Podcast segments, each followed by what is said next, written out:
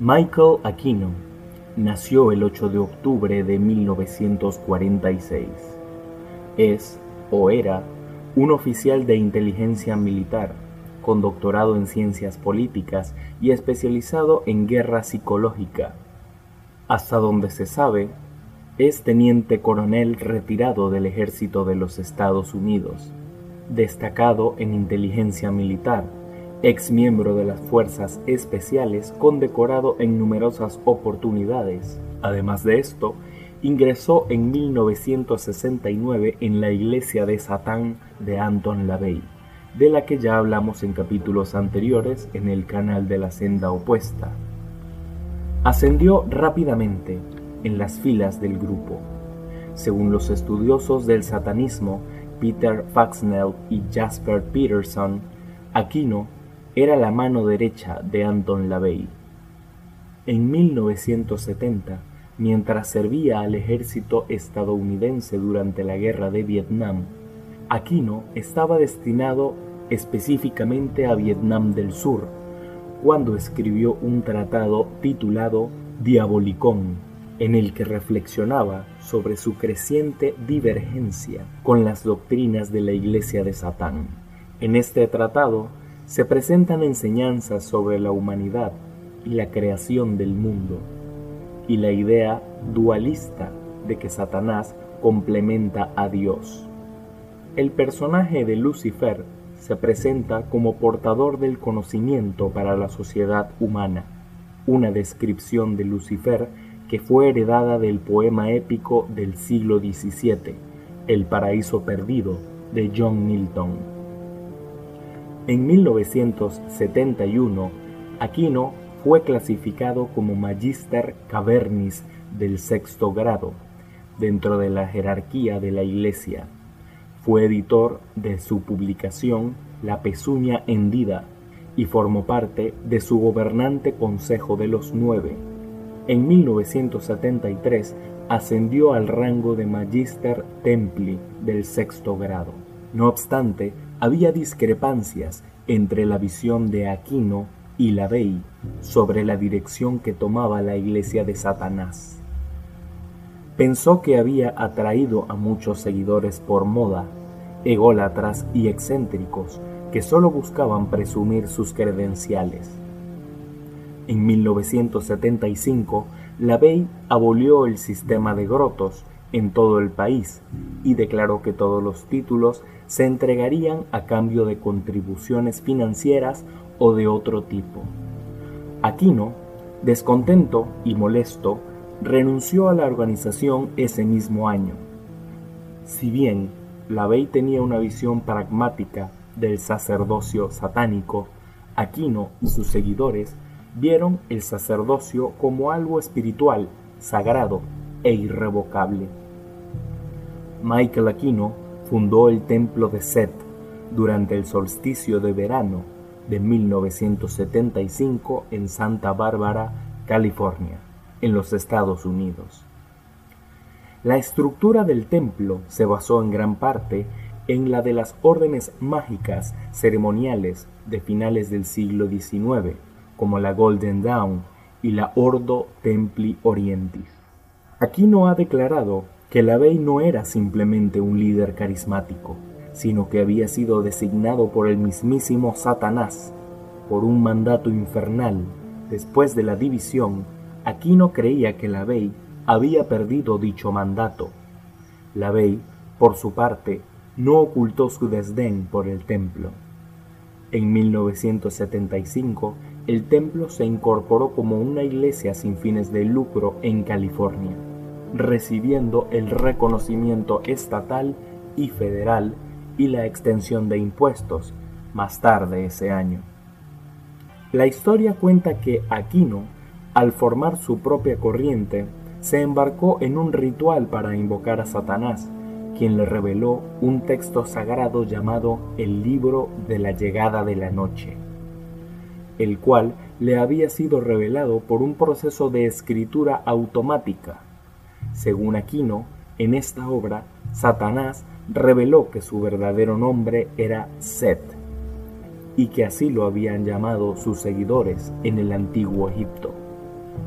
Varios miembros insatisfechos siguieron a Aquino en esa empresa. Rápidamente establecieron varios grupos setianos en los Estados Unidos. Aquino argumentaba que la ley había perdido la autoridad, ya que el príncipe de la oscuridad había elegido a Aquino y a nadie más para esparcir su verdadero mensaje. En el libro de la llegada de la noche, Aquino hace referencia al libro de la ley, un texto igualmente revelado, producido por el ocultista Aleister Crowley. En el libro, Aquino aclaró que Crowley había entendido todo mal, tanto el origen como el mensaje. Aquino se presentó a sí mismo como el heredero de Crowley y de la Bey al mismo tiempo. Los miembros creen que Seth es el único Dios real y que ha ayudado a la humanidad dándoles el intelecto crítico, al que se refieren como la llama negra, que los distingue de otras especies animales.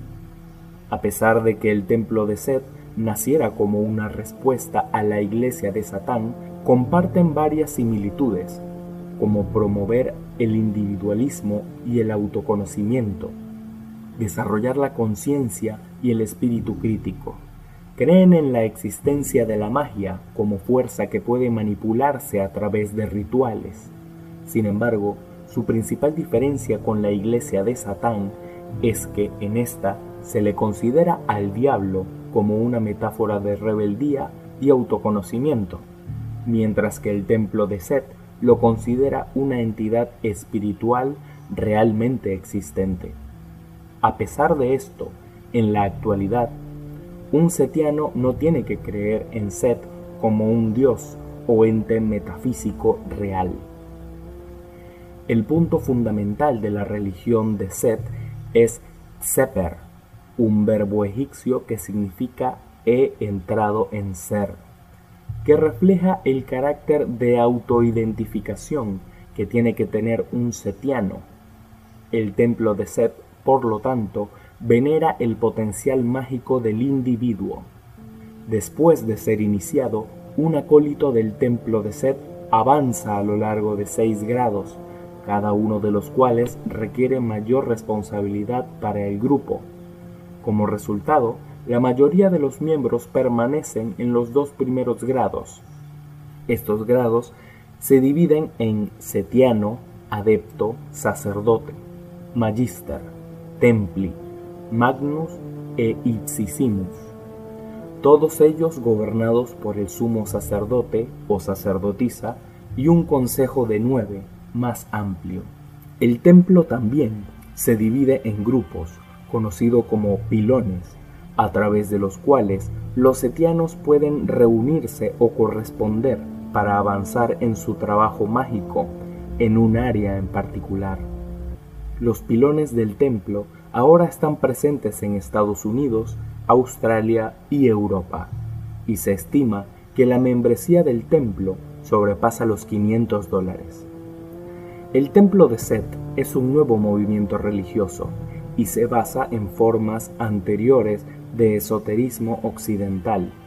Entre los eruditos y académicos de estudios religiosos se debate si el templo de Set puede catalogarse como satanismo, debido a que a pesar de usar la mitología y simbología satánica, no se considera como tal, sino como un movimiento esotérico del sendero de la mano izquierda, una forma de post-satanismo, por decirlo de alguna manera son autopercibidos como el ala más intelectual del satanismo esotérico.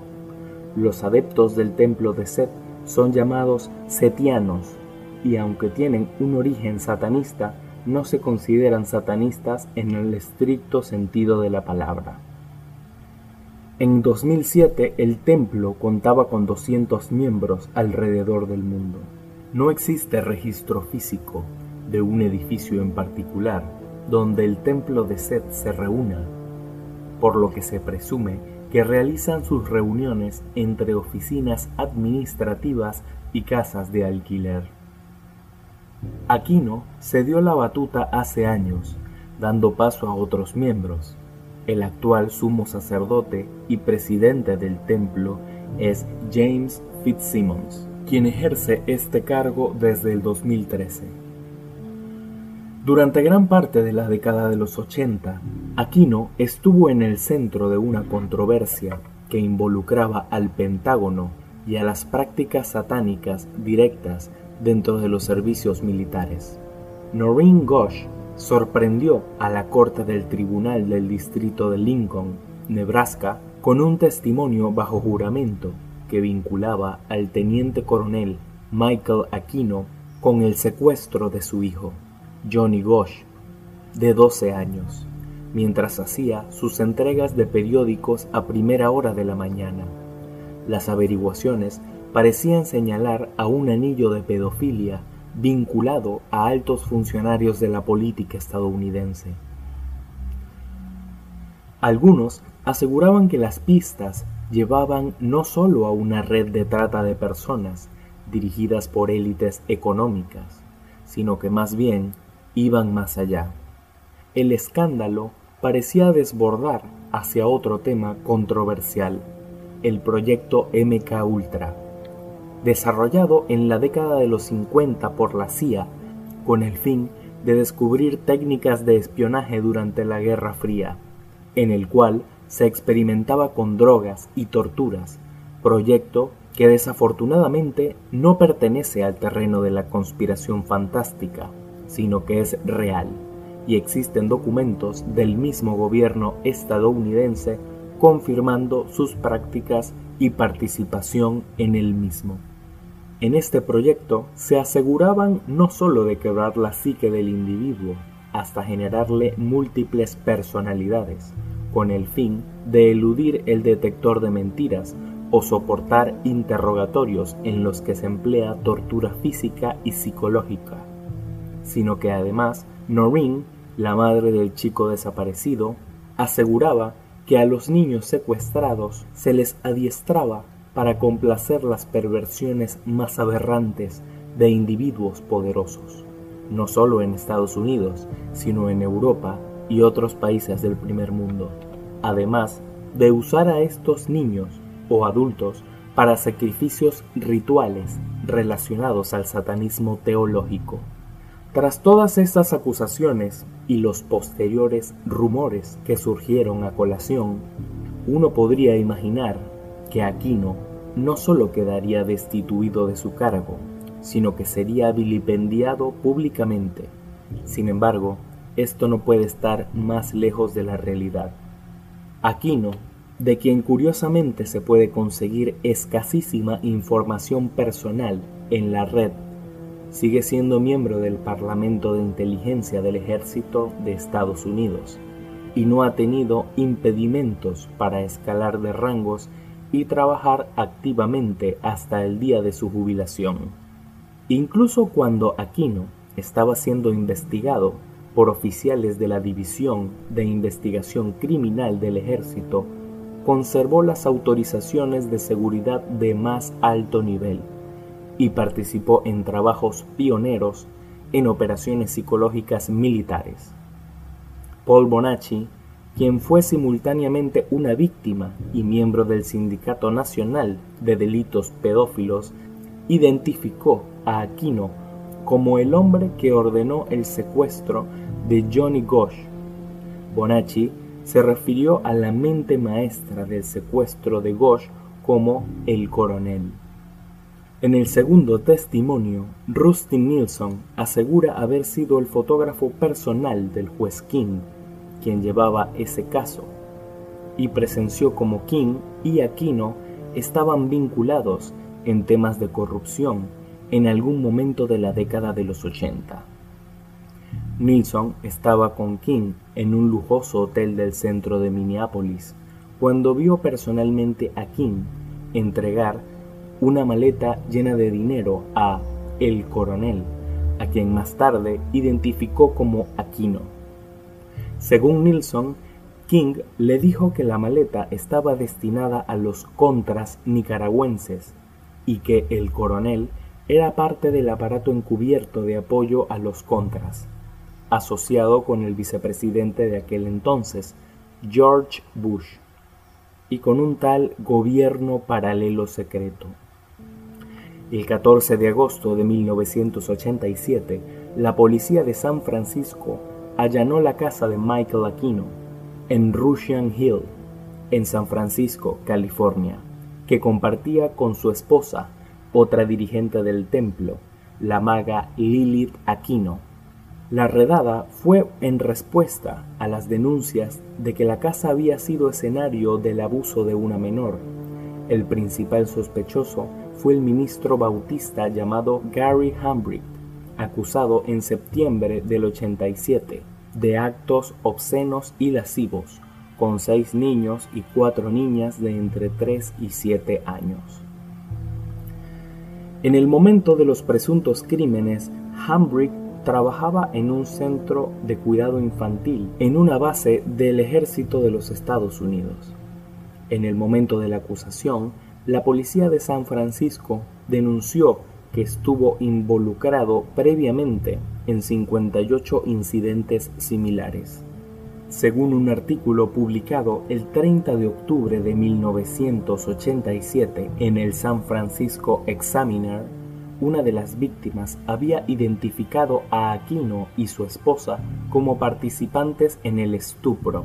Según la víctima, los Aquino habían filmado al niño y a Hambrick en una bañera. La descripción que la víctima dio de la casa, que también era la sede del templo de Aquino, era excesivamente detallada y precisa. Durante la redada confiscaron 38 cintas de videos y negativos, otra evidencia de que la casa había sido el centro para una red de pedófilos que operaba en las bases militares de Estados Unidos y sus alrededores. Aquino y su esposa nunca fueron acusados por el incidente.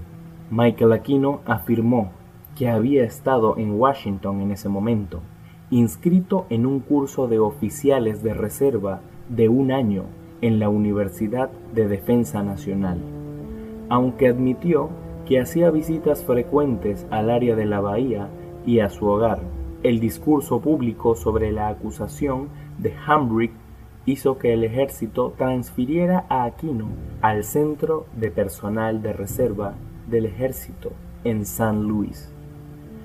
El 19 de abril de 1988, la acusación de 10 cargos contra Hambrick fue retirada por el fiscal federal Joseph Rusolino, argumentando que si bien había pruebas claras de abuso infantil y varias de las víctimas habían contraído enfermedades venéreas, no había suficiente evidencia para vincular a Hambrick o a Aquino con los crímenes. Más tarde, Rusolino estaría implicado en los esfuerzos por ocultar los vínculos entre los contras nicaragüenses y las organizaciones suramericanas de tráfico de cocaína. El 13 de mayo de 1989, el San José Mercury News informó que Aquino y su esposa habían sido interrogados por investigadores del ejército sobre acusaciones de abuso de menores en tres estados. Una niña de 9 años y un niño de 11 en California identificaron por separado a Aquino como el violador en una serie de incidentes en 1985, después de haberlo visto en la televisión. El Pentágono ya había dado sus bendiciones a la asociación pública de Aquino con la iglesia de Satanás y el templo de Seth, a pesar del hecho de que las actividades satánicas de Aquino implicaban un apoyo manifiesto a los movimientos neonazis en Estados Unidos y en Europa. Existen registros de que el 10 de octubre de 1983, mucho antes de los juicios, Aquino viajó a Alemania Occidental en asuntos oficiales de la OTAN y organizó un trabajo en el castillo de Wewelsburg, en Baviera. Él mismo escribió un largo relato del ritual, en el que invocaba al jefe nazi de las SS, Heinrich Himmler. Hasta el día de hoy, Aquino sigue conservando un estatus prestigioso en las Fuerzas Armadas y conseguir datos sobre su vida es una tarea titánica. En páginas como Reddit existen teorías que aseguran incluso su muerte. Lo cierto es que ha sabido desaparecer a tiempo a pesar de los escandalosos crímenes de los que se les ha acusado. Tal vez forme parte de las filas de misterios protegidos por un manto de silencio oficial. Si te ha gustado el contenido, dale like, suscríbete y comparte con tus amigos. Eso ayudaría mucho a que este canal siga creciendo. También puedes seguirme por Spotify, YouTube, Anchor y todas tus plataformas de podcasting favoritas. Consígueme en Instagram y Twitter como arroba la senda opuesta. Yo soy Marco Losky y te doy la bienvenida a la comunidad de la senda opuesta.